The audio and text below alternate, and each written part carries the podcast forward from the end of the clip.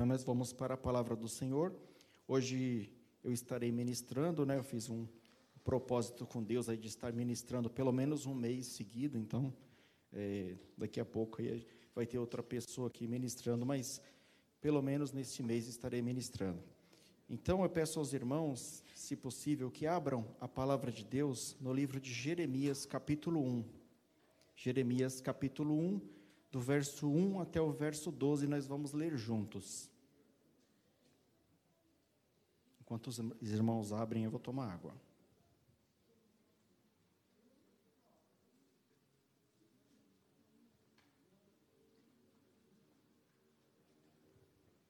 Todos abriram, amém? Então vamos ler a palavra do Senhor. Livro de Jeremias, capítulo 1, verso 1. Daí em diante diz assim: Palavras de Jeremias, filho de Ilquias, um dos sacerdotes que estavam em Anatote, na terra de Benjamim. A palavra do Senhor veio a ele no décimo terceiro ano do reinado de Josias, filho de Amon e rei de Judá Veio também nos dias de Jeoaquim, filho de Josias, rei de Judá, até o fim do décimo primeiro ano do reinado de Zedequias, filho de Josias, rei de Judá. No quinto mês deste ano, os moradores de Jerusalém foram levados ao exílio. A palavra do Senhor veio a mim dizendo: Antes de formá-lo no ventre materno, eu já o conhecia, e antes de você nascer, eu o consagrei e constituí profeta às nações. Então disse: Ah, Senhor, Senhor Deus, eis que não sei falar, porque não passo de uma criança.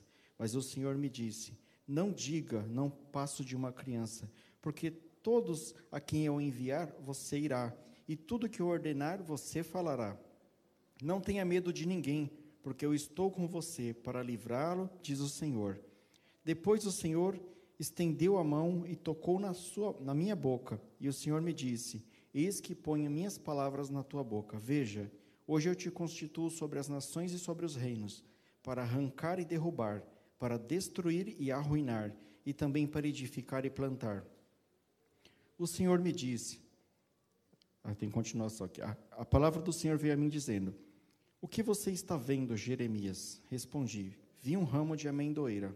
O Senhor me disse: Viu bem, porque eu estou vigiando para que a minha palavra se cumpra. Só até o 12 aqui, queridos.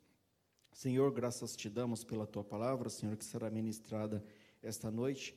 Eu peço que o Senhor dai-me discernimento, sabedoria, Senhor, e a unção do teu Espírito Santo, Senhor, para ministrar essa palavra da forma com a qual o Senhor quer, Pai. Em nome de Jesus. Amém. Queridos, essa ministração eu dei o título A visão do homem que é chamado por Deus. A visão do homem que é chamado por Deus. Como nós lemos aqui no início da passagem, Jeremias, ele foi um profeta que foi escolhido por Deus desde o ventre da sua mãe.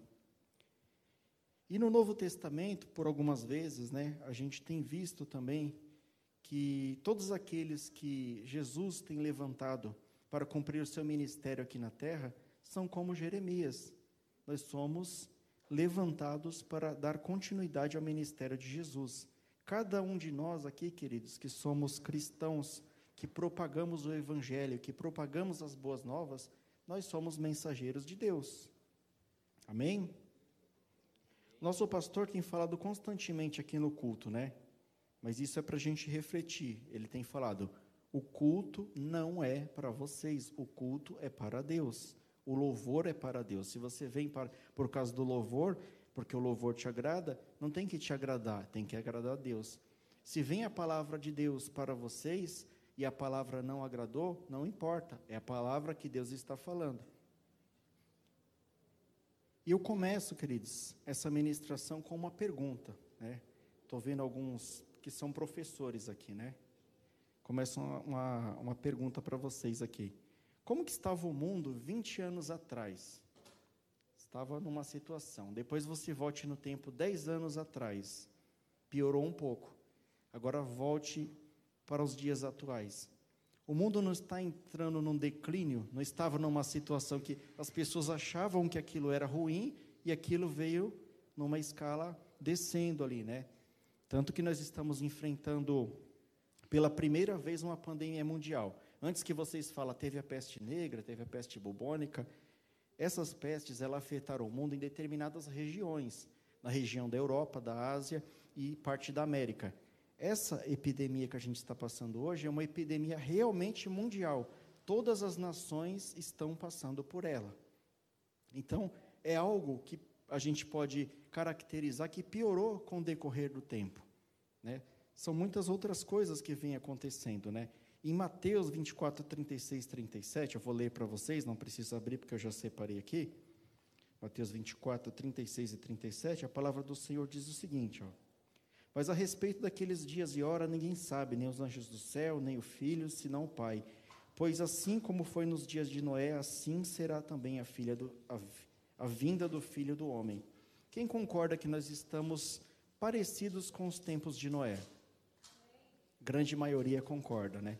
Realmente, queridos, nós estamos passando por uma fase difícil, nós estamos passando por uma fase que é uma fase conturbada, nós vemos muitas coisas das quais nós não concordamos, mas nós estamos vivendo. Então, eu creio que nós estamos vivendo os últimos momentos antes da vinda de Cristo. Não é aquilo que a gente ouvia falar quando criança, Jesus está voltando, ele não voltou. No século passado falava, Jesus está voltando, ele não voltou. Nunca estivemos tão próximo da vinda de Cristo como nós estamos hoje. Então nós temos que se atentar para os detalhes. Hoje em dia, queridos, se você quiser que eu dou alguns fatos aqui sobre o que mudou de como era antes e como está agora, houve uma banalização da violência. Hoje tem gente que mata por nada, né? O assaltante vem, você não entregou o celular, ele te mata, virou normal, né? Aquela questão dos transgêneros. Antes era um absurdo você ouvir falar de alguém que fez mudança de sexo. Hoje, o SUS oferece mudança de sexo gratuita. Virou uma coisa normal.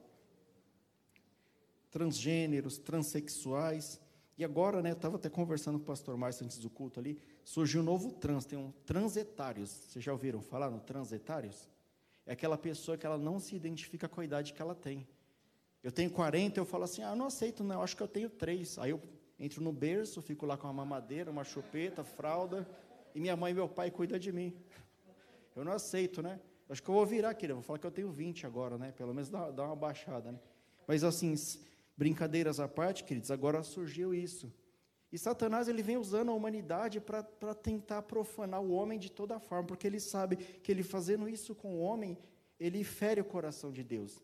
Não tem nada mais que ele possa fazer que ele para ferir o coração de Deus diretamente, mas mexer com os seus filhos fere o coração de Deus. E outras coisas, né, queridos? É, é drogas, à vontade aí, legalização de drogas, zoofilia, pedofilia, brigando por legalização do aborto, até uma grande igreja cristã aí da muito antiga já se declarou que tudo bem, né, em determinadas situações. Então, o negócio está feio, queridos. O negócio está feio para o nosso lado. Assim como estava feio na época de Jeremias. Nós estamos vivendo épocas onde está iminente acontecer alguma coisa muito ruim com a humanidade. E nós precisamos nos atentar para esses detalhes. É, temos a geração, também eu marquei aqui, né? A geração que se ofende por tudo, né? A geração mimimi. Aquela geração que a mamãe vem cortar pizza para o cara e dá na boca do cara, porque se não fizer isso, não dá, né? Aí se você gosta de azul, você é um rosa fóbico. Você não gosta de rosa, você é um rosa fóbico. Agora, depois que inventaram esse fóbico aí como sufixo, todo mundo usa isso, né, querido? Então nós estamos numa geração muito complicada. Tudo é muito difícil. Pregar a palavra do Senhor, falar a verdade da palavra do Senhor, como Jeremias fazia na época dele, é a mesma coisa, queridos, porque a gente fala, a gente prega, a gente que eu digo num modo geral, a igreja de Cristo, prega a verdadeira palavra de Deus, as pessoas não aceitam. Vem uma palavra de repreensão, aí já é do demônio, aí não é comigo não, deve ser com o irmão do lado. Aí. Vem uma palavra, Deus vai te abençoar, vai chover bênção sobre sua casa, oh glória a Deus que está mandando. Mas a palavra de repreensão o povo não aceita, né? pastor Rubens tem sofrido desde o início do ministério dele, quando ele prega, quando ele fala a verdadeira palavra de Deus ali, ah, o pastor é muito bravo, né? Até eu, quando eu né, só, só esquentava banco aí, queridos, eu, nossa, esse pastor é bravo mesmo. Mas agora caminhando com ele, queridos, queridos, É verdade, é o que está aqui na Bíblia.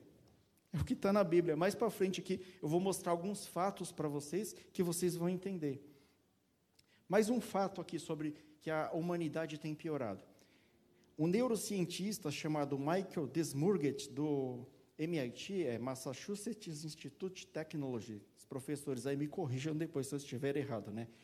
Ele descobriu, né, através de uma pesquisa, que pela primeira vez o QI humano diminuiu de uma geração para outra.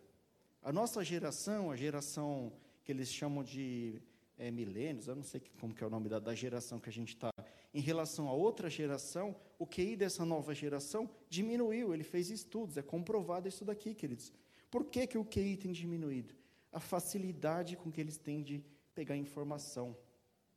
Tempos atrás, né, eu estava conversando com uma amiga minha, que eu não quero revelar, porque ela não gosta que revela, que para a gente ir na biblioteca, para a gente é, receber, né, alguma, buscar alguma informação, a gente tinha que ir até a biblioteca. A gente tinha que é, buscar informação, pegar o livro, ler. Hoje em dia tem no Google, no celular, qualquer informação do mundo.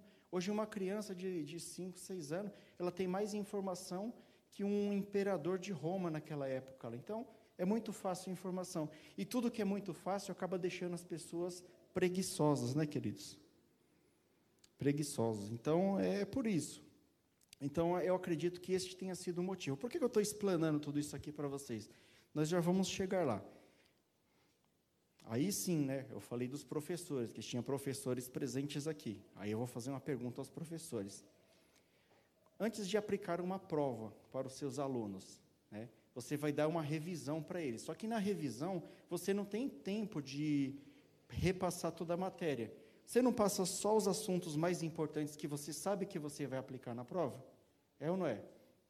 Você repassa só aquilo que é mais importante. Não que as outras não sejam, mas você fala isso aqui é essencial. Se ele não souber isso daqui, ele não, não vai fazer, né? Então passa o que vai cair. E sempre, durante toda a história da Bíblia, antes de grandes catástrofes, Deus levantava profetas para avisar o povo profetas para salvar o povo, né? Levantava um rei, um juiz, um profeta para avisar o povo. E nós estamos numa fase, dado tudo isso que eu falei, que nós não podemos mais perder tempo. A igreja hoje em dia, de uma forma geral, tem perdido muito tempo com coisas que não são tão importantes. Elas têm colocado a prosperidade em primeiro lugar e depois buscar o reino do céu e a sua justiça em segundo lugar. Nós temos que fazer uma inversão nessa ordem. Nós temos que buscar aquilo que é realmente importante e aquilo que Deus manda. Quando Jesus falou, ide por todo mundo e pregar o evangelho a toda criatura. Ou ele falou para você, fica lá na igreja orando para eu te dar um carro. Ele não fez isso. As coisas importantes são as coisas de Deus. Na sexta-feira passada eu preguei sobre o poder das palavras. E uma das coisas que eu falei que para você ter parte com Deus é você participar disso aqui, ó, participar da cruz de Cristo.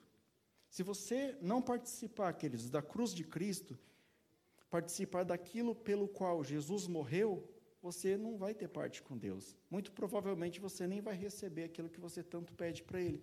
Mas prioriza isso, queridos. Prioriza a causa de Deus. É isso que Deus pede. Alguns exemplos de profetas que o Senhor levantou para evitar grandes catástrofes e que deu certo, né? Moisés, Moisés foi liberar o povo, né, lá na, da, da, do Egito e trazer para a Terra Prometida. Teve toda aquela história, né? O mesmo povo que saiu lá acabou não entrando, mas quem entrou foram seus filhos. Mas Deus levantou Moisés para salvar o seu povo. Depois tem a história de Jonas, né? Na cidade de Nínive. Jonas foi lá pregar para o povo de Nínive. O povo de Nínive ouviu a mensagem, se arrependeu e Deus não destruiu Nínive. Destruiu a geração seguinte, mas essa geração não foi destruída, porque o profeta anunciou a palavra de Deus. Noé, Deus mandou Noé construir uma arca.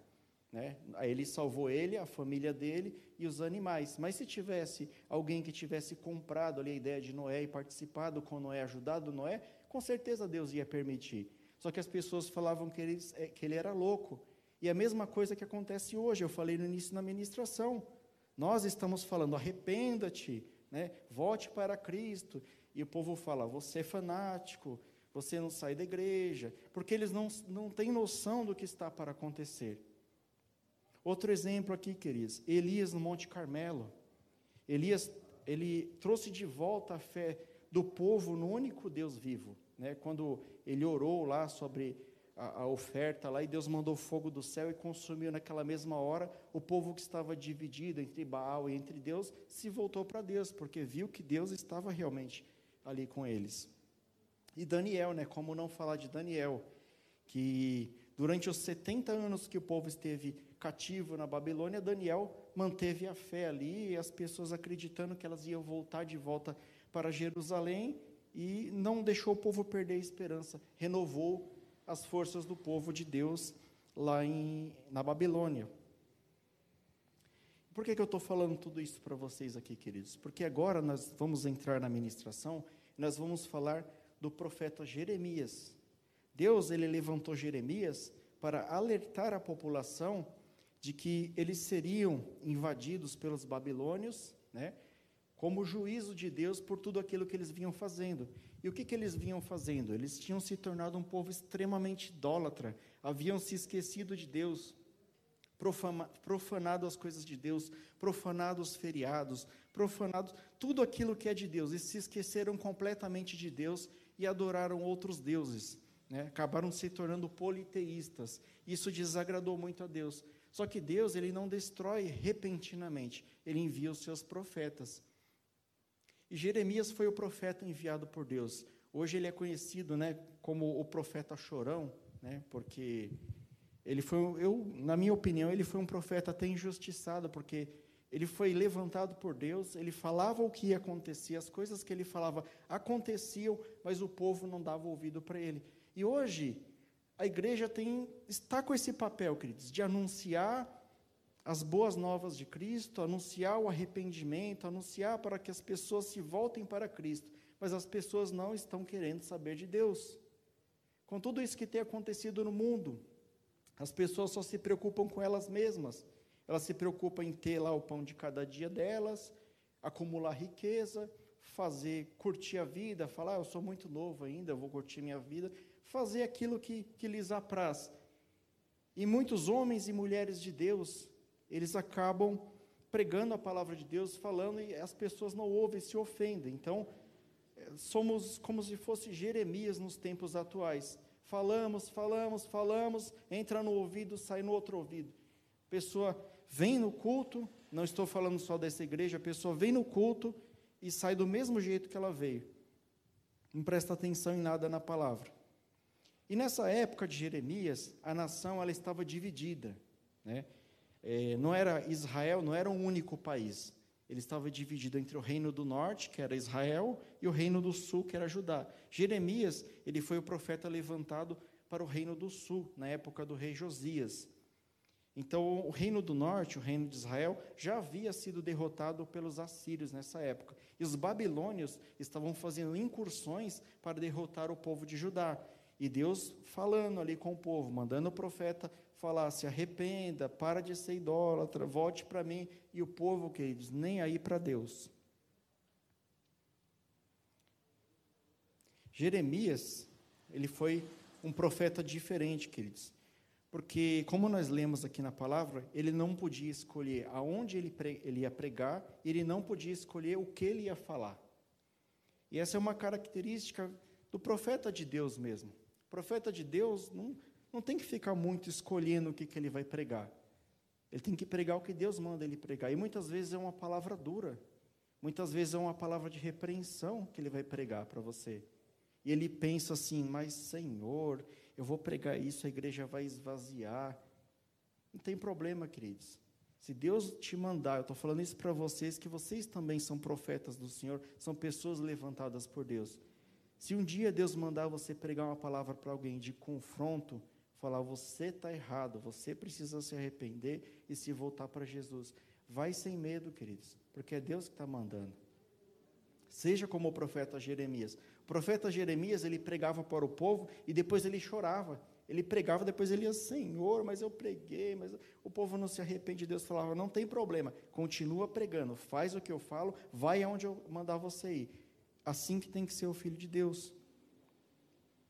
E hoje muitos homens de Deus, muitos homens e mulheres de Deus têm pregado a verdadeira palavra de Deus e não têm recebido ouvidos, queridos. As pessoas não querem saber. As pessoas, elas vão para as igrejas para receber aquilo que lhes apraz. Ela vai lá para receber mensagem de ânimo, que Deus vai te abençoar, Deus vai tirar essa mágoa, Deus vai te levantar, você vai estar na plateia, né? E, e as pessoas vão estar no, é, aplaudindo você, vocês vão estar no palco, as pessoas vão estar aplaudindo vocês, exaltando as pessoas, e não é nada disso. Se você pegar a Bíblia Sagrada inteira, queridos, a Bíblia inteira, e buscar e ler todas as palavras que tem aqui, você vai ver que tem muito mais palavras de exortação do que palavras de ânimo. Por quê? Jesus falou: No mundo tereis aflições, mas tem de bom ânimo, porque eu venci o mundo.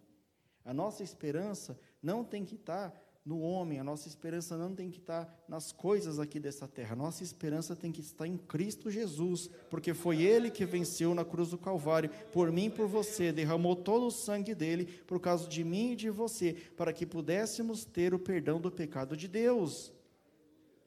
Se Cristo não tivesse feito isso, queridos, nenhum de nós, nenhum de nós, nem pastores, nem bispos, nem padre, nem papa, nem ninguém seria capaz de cumprir a lei e receber daquilo que Deus tinha reservado para eles. Então, Jeremias veio trazer a palavra de juízo sobre a nação corrompida, né? E a nação não deu ouvido. Qual que foi o resultado disso?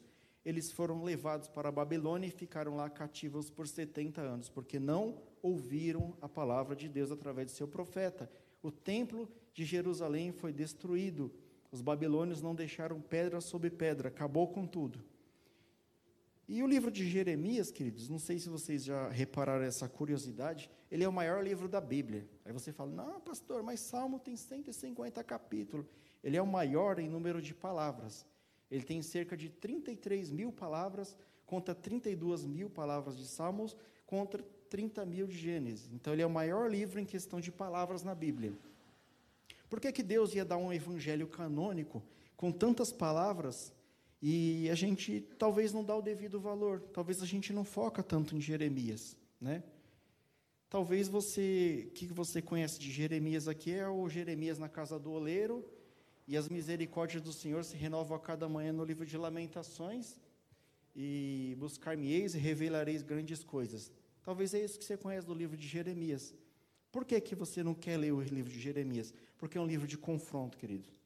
O livro inteiro é Deus mandando palavra pesada, palavra de julgamento sobre a nação de Judá, e o povo não dá ouvido. E Jeremias chora, e Deus manda mais, e Jeremias fala, e Deus manda mais, e o povo não dá ouvido. Resultado, foram escravizados.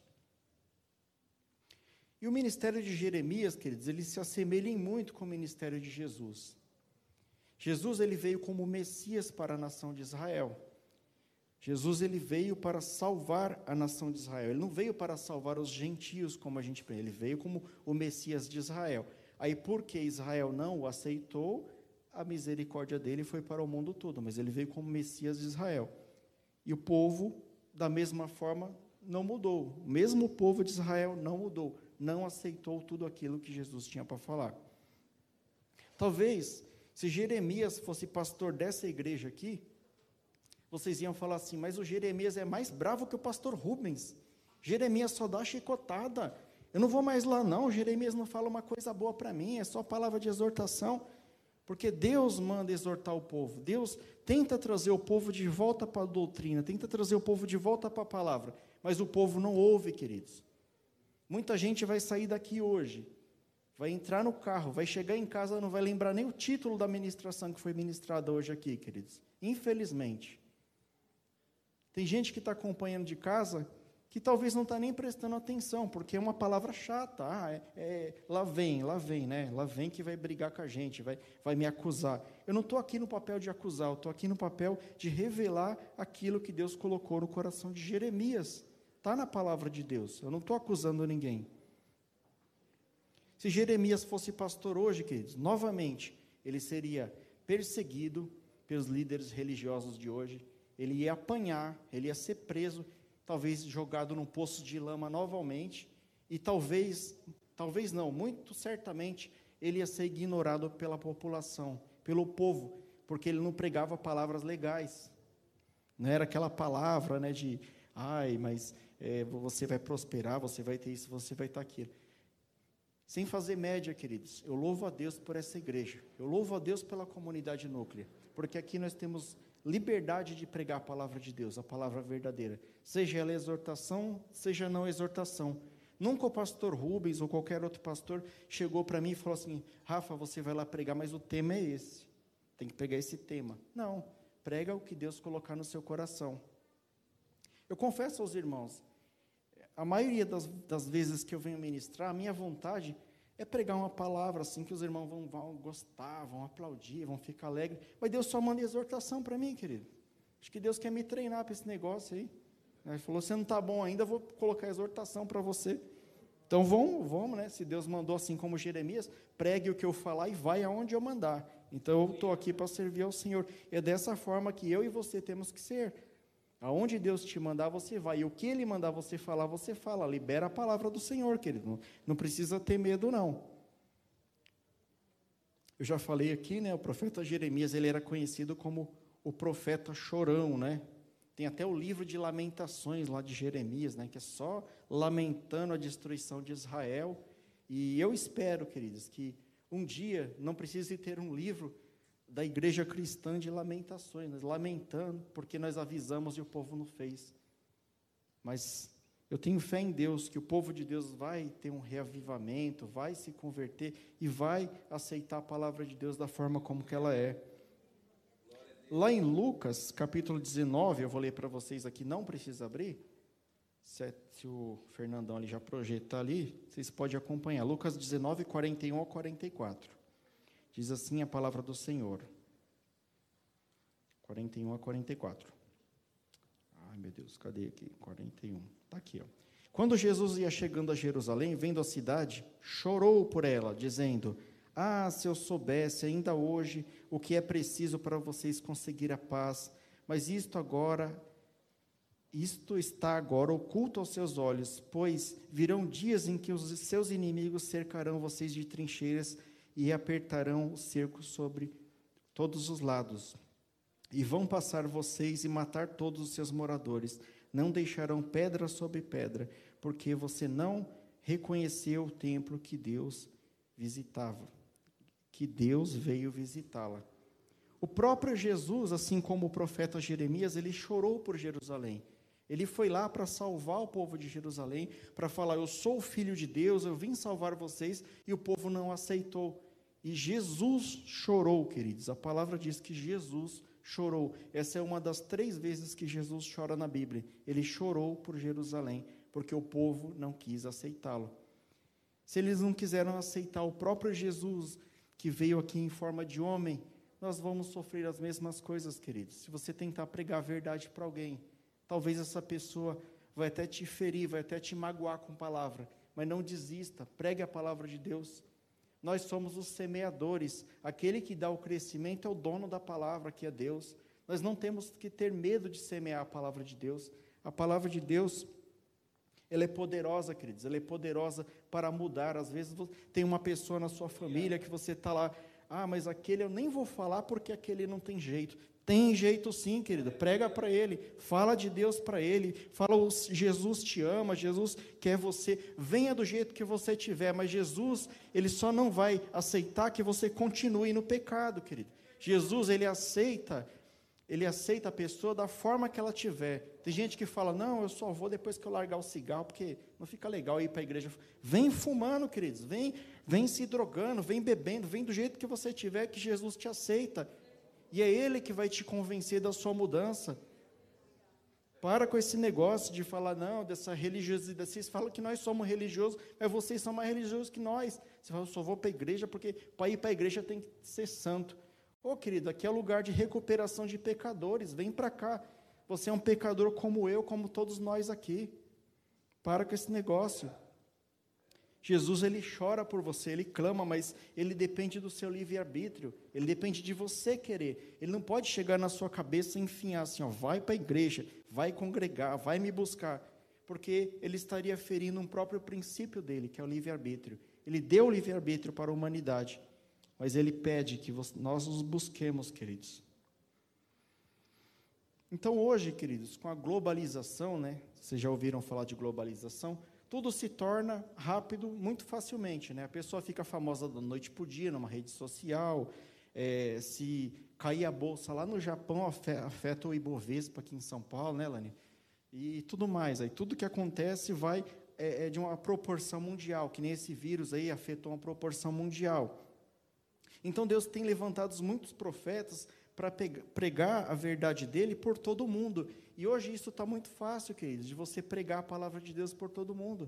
Se você não pode viajar, se você não tem dinheiro de avião para ir lá na África, lá no Japão, lá na, na Rússia, em lugares remotos, faça pela internet, que nós temos ferramentas para fazer isso. A mesma ferramenta que é utilizada para propagar o mal, pode ser a ferramenta para propagar o bem. Se você posta lá na sua rede social alguma coisa lá, uma dancinha, posta isso, posta aquilo, posta uma palavra de Deus lá também, queridos. Às vezes a pessoa está tá precisando. Essa semana eu coloquei uma, nem lembro que palavra que foi que eu, que eu, que eu compartilhei lá. Aí a pessoa viu lá no meu Facebook e me chamou, falou: Poxa, que palavra que, de Deus né, que você colocou lá. Eu estava precisando ouvir isso, mas eu estou muito triste. Uma coisa simples, queridos, mas é a palavra de Deus. Ide por todo o mundo e pregai o evangelho a toda criatura. Às vezes nós ficamos limitando o poder de Deus. Às vezes você fala, não, eu não vou colocar porque eles vão achar que eu sou fanático. Deixa achar, queridos, deixa fazer o que for. Prega a palavra de Deus, não tenha medo. Deus ele tem levantado muitos profetas, queridos, né, para tornar a palavra de Deus popular, para que todo mundo conheça um pouquinho de Deus, né? Talvez, né, esses esses que pregam a verdadeira palavra de Deus, eles não têm tanto ibope quanto outros, né? Eu tenho certeza, eu tenho certeza que se eu tivesse aqui dando uma bravata para vocês de prosperidade, rodando aqui e sapateando e não sei o quê, eu ia aparecer nos status de um monte de gente. Ó, pastor Rafael está na unção. Mas eu estou pregando uma palavra de exortação, querido. Vou aparecer no status de ninguém, infelizmente. E eu nem quero aparecer, eu quero que apareça Jesus.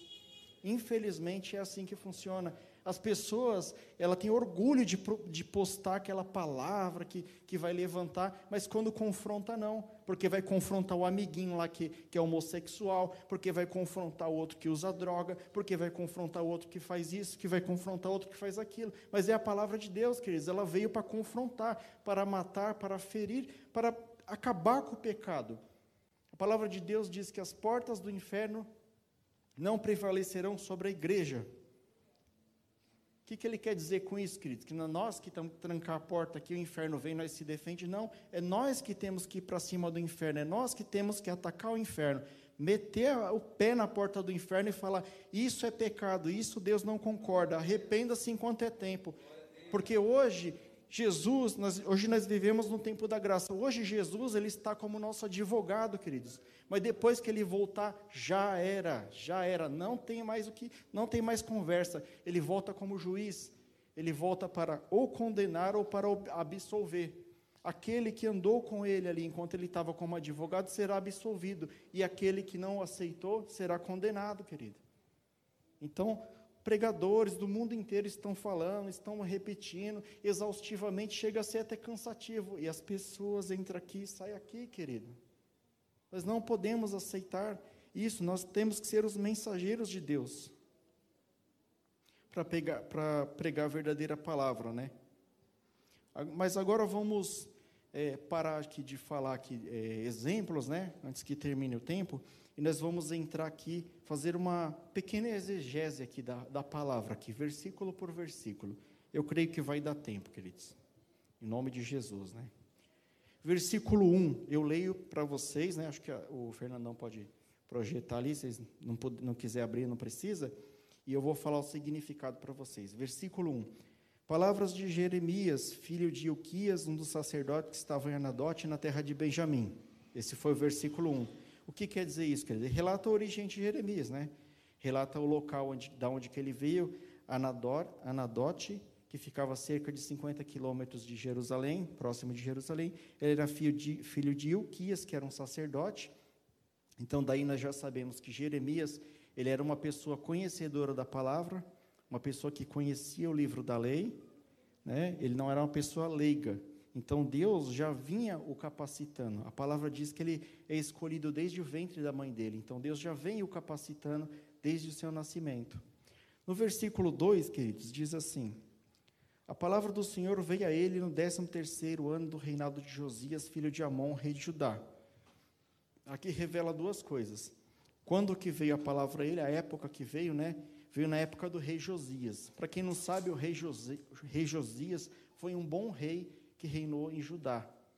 Foi um bom rei. Então, quando Deus deu o ministério para Jeremias, estava sob o reinado de Josias. Então, era um rei bom. Então, ele pegou uma época boa.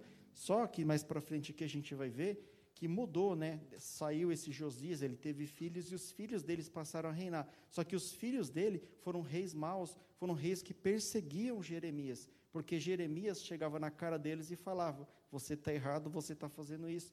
E toda vez que eles são confrontados, eles não aceitam. Da mesma forma somos nós hoje, queridos. Nossa primeira reação quando a gente confronta alguém, que a gente aponta o dedo e fala, você está errado, a pessoa chega e fala o quê? Você também, mas você fez isso. A pessoa não aceita, ela não fala, eu estou errado. Então, esses reis aqui, eles perseguiram Jeremias. Esse é o intuito desse versículo 2, é revelar a época em que ele foi chamado para o ministério, como mensageiro do Senhor.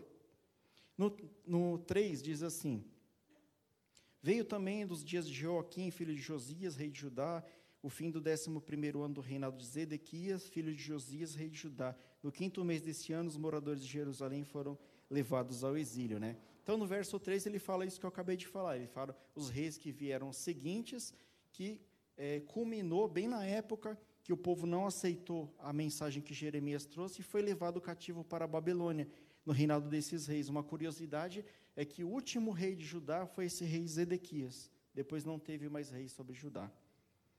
No versículo 4 e 5, queridos, diz assim: A palavra do Senhor veio a mim dizendo: Antes de formá-lo no ventre materno, eu já o conhecia, e antes de você nascer, eu consagrei e constituí profeta sobre as nações. É a mesma forma que Deus fala conosco, queridos. Deus escolheu eu escolheu você, escolheu cada um de vocês aqui, cada um de vocês que está em casa, para ser profetas do Senhor. Ele nos escolheu desde o ventre da nossa mãe. E nós fomos escolhidos pelo próprio Deus, queridos. Você quer honra maior que essa? Você fica aí, ó, vida aos céus e, e ninguém gosta de mim, e não sei o quê, eu estou deprimido. O próprio Deus, queridos, o dono do céu, da galáxia, de tudo que existe, antes de você nascer, ele falou assim: eu quero que o Rafael seja consagrado para mim. Um dia ele vai ser pastor lá na comunidade núclea. Eu não sabia disso, mas Deus já sabia, queridos. Deus já tinha me escolhido. É claro que para chegar aqui dependeu das minhas decisões. E eu recomendo a vocês aquilo que o nosso pastor sempre fala: fique firme na palavra de Deus, não se desvie nem para a esquerda nem para a direita, queridos. E Deus vai cumprir planos maravilhosos na sua vida porque Ele te escolheu desde o ventre da sua mãe. Ele não quer que nenhum de nós aqui fica só no banco o tempo inteiro. Aqui no nosso meio tem diáconos excelentes, tem pastores, profetas, é, intercessores, é, é, missionários e todos os tipos. Está aqui no nosso meio, querido. Só precisa aflorar. Para que aflore, você não pode sair do caminho do Senhor. Aguarda que o Senhor vai te levantar no ministério, creia. Esse foi o versículo 4 e 5. No versículo 6, diz assim: Então eu disse: Ai, Senhor Deus, eis que não sei falar, porque não passo de uma criança, né? Isso aqui revela duas coisas, né? Primeira coisa é que provavelmente Jeremias ainda era um menino, um adolescente na época que ele recebeu o chamado para ele ser o profeta do Senhor. E revela outra coisa também, uma desculpa. Ele quis dar uma desculpa para não fazer. Não, eu sou muito novo para fazer, Senhor. Chama outro porque não dá, né? Aconteceu a mesma coisa com Moisés, né? Moisés, ah, eu não sei falar. Chama outra pessoa. E Deus, ele não quer que você use muletas com ele, queridos. Quando você receber o chamado de Deus, quando Deus tocar no seu coração e confirmar no coração do pastor e falar assim: olha, vai lá, você vai ser um diácono do Senhor, vai falar com o pastor. Com certeza ele já falou com o pastor, vocês só vão oficializar o negócio. Quando Deus te levantar para o ministério, queridos, não jogue fora, não deixe passar. Porque se você deixar passar, pode ser a única oportunidade na sua vida. Talvez Deus queira fazer de você uma pessoa que faça grandes coisas no reino de Deus, né? Quantas pessoas, queridos, né? Eu costumo falar que o cemitério é o lugar que tem as maiores riquezas enterradas. São pessoas, queridos, que tem, tinham dons de música, dons de palavra, dons de, de tudo, querido, que podia fazer o, o, reino de Deus aqui na terra, assim, de forma, ajudar o reino de Deus de forma extraordinária. Mas são pessoas que morreram e enterraram esses talentos, queridos, porque ficaram com medo, porque não aceitaram, porque ficaram na dúvida. Se você está aqui ouvindo essa palavra, ou em casa, e você está na dúvida, Deus está respondendo para você hoje. É isso que eu quero para você. Procura o pastor, conversa com ele. No versículo 7 e 8 diz assim: Mas o Senhor me disse: Não diga não passo de uma criança, porque todos a quem enviar você irá, e tudo que eu ordenar você fará. Não tenha medo de ninguém, porque eu estou com você para livrá-lo. Olha que maravilha, queridos. Aqui relata né, que Deus ele não aceita desculpa. Quando ele levanta uma pessoa para o ministério, ele não aceita desculpa. Queridos, eu posso falar por mim. Se tinha uma coisa que eu odiava fazer na minha vida, né, as pessoas mais próximas que me conheceram antes sabem, era falar em público, querido. Eu morria de medo, querido. Eu tinha que apresentar seminário na escola, eu pagava para os caras, eu, eu fazia o trabalho sozinho, falava, fala você lá, por favor. O TCC da faculdade, eu faltei de propósito para os caras apresentar o TCC para mim, porque eu tinha muito medo, queridos. Mas um dia Deus falou, você vai ter que falar do meu amor, e hoje eu estou aqui falando do amor de Deus, queridos. É um testemunho vivo, toda honra e glória seja dada a Deus por isso. E Deus quer fazer o mesmo na sua vida. Não precisa ter medo, não precisa ter vergonha. Se Deus te chamar para fazer alguma coisa, Ele está com você. Ele falou aqui para Jeremias: vai porque eu sou contigo. Ele é o maior interessado de que a palavra dele seja pregada. Nós somos embaixadores de Cristo. Né? Eu já preguei uma vez sobre isso daqui. Nós somos embaixadores. Quando o Brasil manda um embaixador do Brasil lá na Europa, lá na Itália, lá na, sei lá na onde, lá da, da Europa, ele ele mantém o cara, ele paga o salário do cara, ele, ele dá um suporte né, para você ficar lá naquele lugar. É a mesma coisa Deus. Nós não pertencemos a este mundo, nós pertencemos à Nova Jerusalém, à vida eterna. Né? Nós não somos deste mundo. Mas Deus nos mantém aqui como embaixadores dele. E é Ele que nos sustenta. Nós não precisamos temer, ah, o mundo jaz do maligno, ai que medo. Não, vamos para cima do mundo, queridos, porque nós somos embaixadores de Cristo, e Cristo é Deus, e Cristo é maior do que tudo nesse planeta. Aí no versículo 9, queridos, diz assim: O Senhor estendeu a mão e tocou na minha boca e me disse: Eis que põe as minhas palavras na tua boca, né? Aí o que, que revela aqui, queridos? Deus está falando hoje para você: Eu te constituí autoridade espiritual. Eu coloquei as palavras na sua boca. Por que, que você está retendo as minhas palavras? Por que, que você não libera as minhas palavras às pessoas? Queridos, para de ser crente 007 no seu trabalho. Tem gente que nem sabe que você é crente lá no seu trabalho. No meu trabalho, todo mundo sabe que eu sou pastor agora, queridos. Porque eu saí espalhando. Né? Quiser aconselhamento, fala comigo. Né? Mas assim, em outras épocas eu teria vergonha aqui também, querido. Ah, eu vou falar que eu sou crente, eles vão me perseguir, né? Mas todo mundo sabe, queridos, que eu sou pastor no meu trabalho. Então não tenha medo de falar que você é um embaixador de Cristo aqui nesse planeta. Não tem honra maior. Tem gente que se orgulha, queridos, de fazer parte das forças especiais da polícia, né? Faz parte do BOP, vai. Aí o cara coloca um símbolo do BOP sai na rua assim, ó. Eu sou do BOP, tá vendo? Você tem que ser a mesma coisa com Cristo, querido. Cata a Bíblia aqui e fala, ó, eu sou guerreiro do Deus Altíssimo. Eu vim aqui para derrotar o mal, para derrubar o pecado, para pregar a verdade, porque eu sou de Jesus. Tem medo não, querido? Olha o tamanho da Bíblia aqui que o varão me deu ali. Obrigado, viu, Emerson? Bíblia diz tudo aqui, querido, ó, benção. Então não tenha medo, querido, de, de propagar o evangelho de Cristo. Se orgulhe disso, porque Deus ele é mais poderoso que o exército, que a aeronáutica, que, que o mal, que Satanás, que tudo. Deus é mais poderoso do que tudo. Então você faz parte do, do grupo de operações especiais do Senhor Jesus Cristo, querido. Já pensou? Se orgulhe disso, não tenha medo.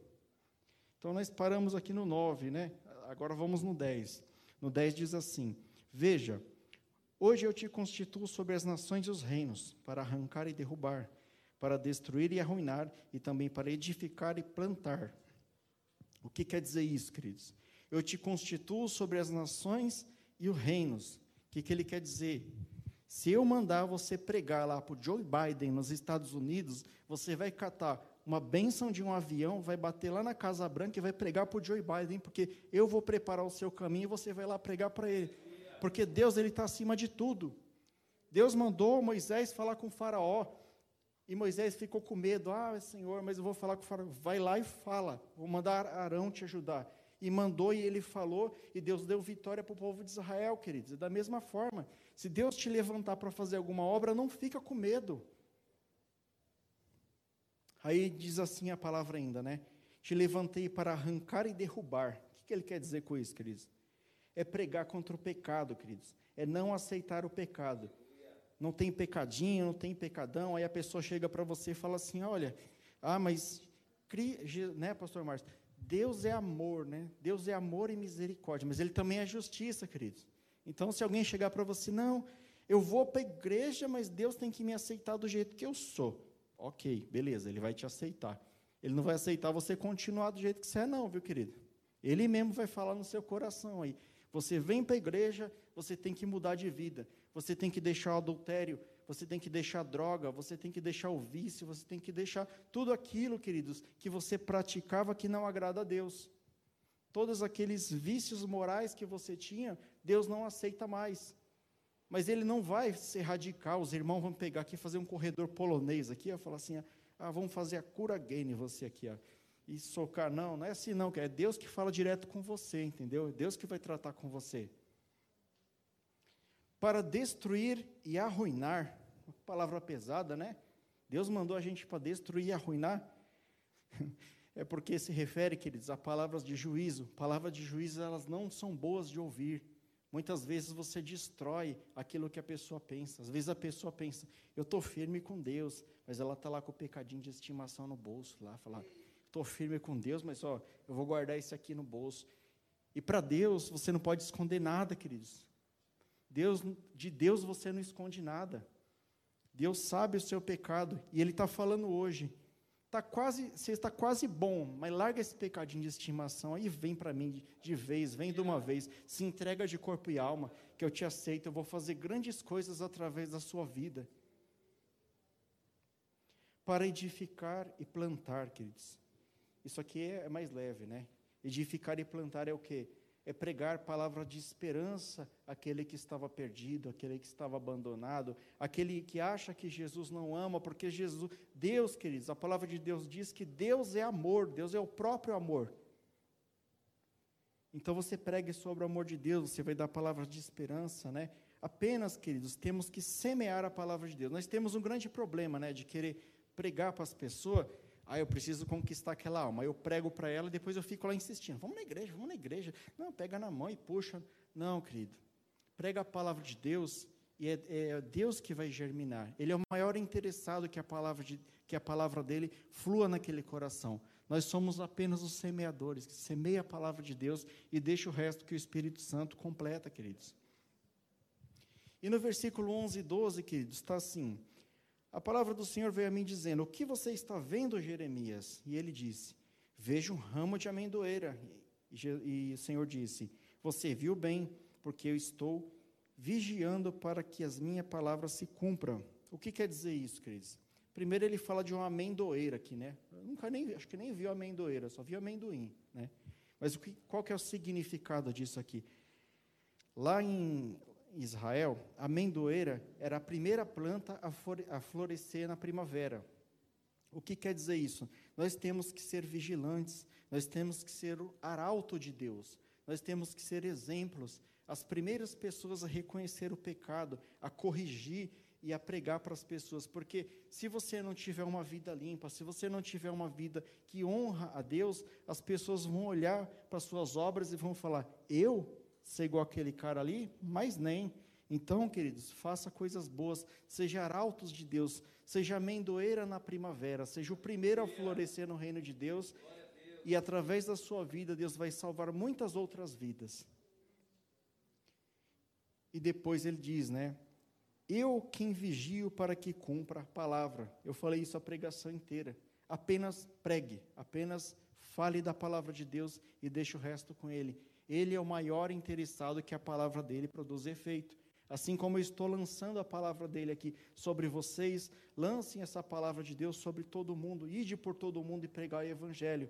E é ele que vai fazer a obra. Apenas lance a palavra dele. Eu já, já vi gente dando testemunho que ele foi lá pregar, entregar folhetinho lá, pastor. Chegou no farol lá, entregou, é, entregou um folhetinho assim. Aí o cara pegou, resolveu ir na igreja, aí, aí não, não convém contar a história inteira da vida do cara. E hoje o cara é um grande pregador, um pregador de Deus, pregador abençoado, pregador que prega a verdadeira palavra e que está aí na internet, está na televisão, pregador muito grande, por causa de um folhetinho. O cara semeou um folhetinho na mão dele e ele foi na igreja. Não precisa ser uma ministração de uma hora para você pregar para a pessoa. Chega para ela e fala: olha, Deus te ama e Ele te aceita do jeito que você está. E Ele vai te tratar, Ele que vai conversar com você. Ele quer te recuperar, Ele quer fazer o melhor na sua vida. É isso que Deus quer que você fale. Não, nada além disso, queridos. Pregue a verdade. Se a pessoa está no pecado, pregue para ela. Fala, olha, vai para Jesus, porque Jesus vai te ajudar a sair desse vício, vai te ajudar a largar esse pecado que você não consegue largar. Deus ele é maravilhoso, queridos. Ele é o maior interessado em que a palavra dele se cumpra e com certeza se cumprirá, queridos. Só recapitulando aqui, queridos, antes de eu passar a palavra para o pastor. O Senhor nos conhece profundamente. É isso que ele quer nos dizer essa noite. Eu conheço vocês profundamente. Eu mandei essa palavra para que o homem examine-se a si mesmo se você detectar alguma coisa que precisa ser corrigida na sua vida, corrija o quanto antes. O Senhor não se importa com idade ou com capacidades. Às vezes você está aí sentado falando: Não, mas eu já estou muito velho para servir a Deus. Ou eu estou muito novo para servir a Deus. Nunca é tarde e nunca é cedo, queridos. Venha, se Deus colocar no seu coração, e venha com o coração aberto. Outra coisa, não tenha medo, queridos. Aqui no próprio livro de Jeremias, né, ele diz assim, no capítulo 1, verso 8: Não temas diante deles, porque eu estou contigo para te livrar, diz o Senhor. Se ele te mandar, queridos, vai, vai do jeito que você tiver, porque foi ele que te mandou e ele te garante. Confie no Senhor e participe da cruz de Cristo. É, nós somos, queridos, hoje a continuidade do trabalho dos discípulos de Cristo. Os doze discípulos de Cristo, né, todos eles morreram de forma terrível, mas nunca eles negaram a Jesus Cristo e sempre pregaram a palavra de Deus, sempre pregaram as boas novas. E nós, hoje, 2021, estamos incumbidos de fazer isso, de dar continuidade. Só que agora, Jesus não tem apenas doze apóstolos, ou somente os pastores, ou somente os diáconos. Ele tem uma multidão de discípulos, queridos. E cabe a mim e cabe a você dar continuidade ao ministério de Cristo. Amém? Para finalizar, queridos, o que, que Jesus disse, de que forma que nós podemos participar da cruz de Cristo? Marcos 6, é, 16, 15 diz assim: Ide por todo mundo e pregai o evangelho a toda criatura. A visão do homem de Deus é uma visão do reino de Deus. Você tem que é, colocar como objetivo de vida, como alvo de vida, Cristo. O seu alvo de vida é Cristo. O seu alvo não são as coisas desse mundo, não é cura, não é isso, não é aquilo. É Cristo. Observar Cristo. E as demais coisas vos serão acrescentadas, como diz lá em Mateus 6,33. E finalizo com um versículo. Clama a mim, responder-te-ei, e anunciar-te-ei grandes coisas firmes que não sabes, queridos. Busque a Deus, e Ele vai te revelar coisas grandiosas, queridos, na sua vida, inclusive do seu ministério. Amém? A palavra é até aqui. Eu peço que aplaude o Senhor. Glória a Deus.